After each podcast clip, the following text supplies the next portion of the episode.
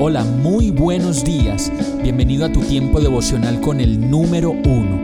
Qué alegría saludarte con la certeza de que Dios está obrando en tu vida su perfecta y buena voluntad, ya sea porque estás aprendiendo de un momento difícil o porque estás disfrutando de su amor a plenitud con paz y tranquilidad. Llegó la hora de tomar tu Biblia, pues de seguro Dios te va a hablar, te va a reconfortar y lo mejor de todo, te va a dar las respuestas que estabas buscando. ¿Qué esperas? Vamos, súbete de una vez en este pequeño pero eterno vuelo devocional con destino al cielo.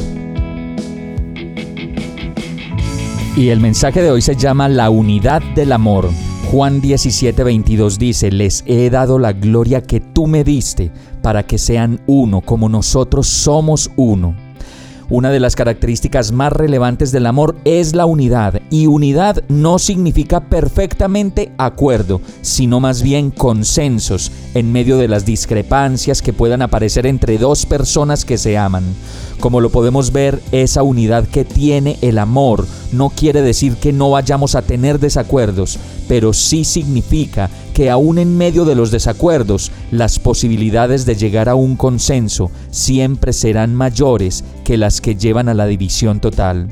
Es hermoso pensar que solo el amor nos lleva a renunciar a nuestro egoísmo para pensar en la debilidad del otro, en la necesidad del otro, en la indefensión del otro, en la madurez o inseguridad del otro, para lograr por medio de ese amor ayudarnos mutuamente, levantarnos cuando se necesite, apoyar aún en medio de los esfuerzos diferentes que cada uno haya hecho, pero defender a como dé lugar desde el verdadero amor aquello que solo Dios nos puede traer cuando nos amamos desde la verdad.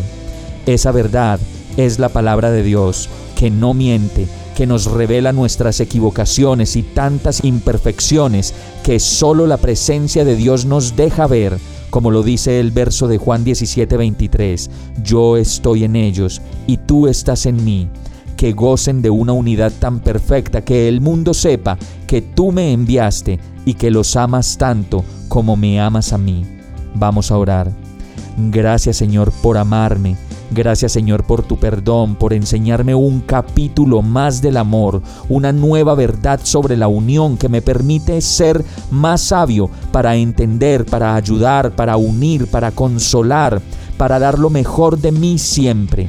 Quiero vivir en unidad contigo y en amor contigo para que pueda amar con tu amor y experimentar el amor verdadero en la unidad que tanto necesita mi vida.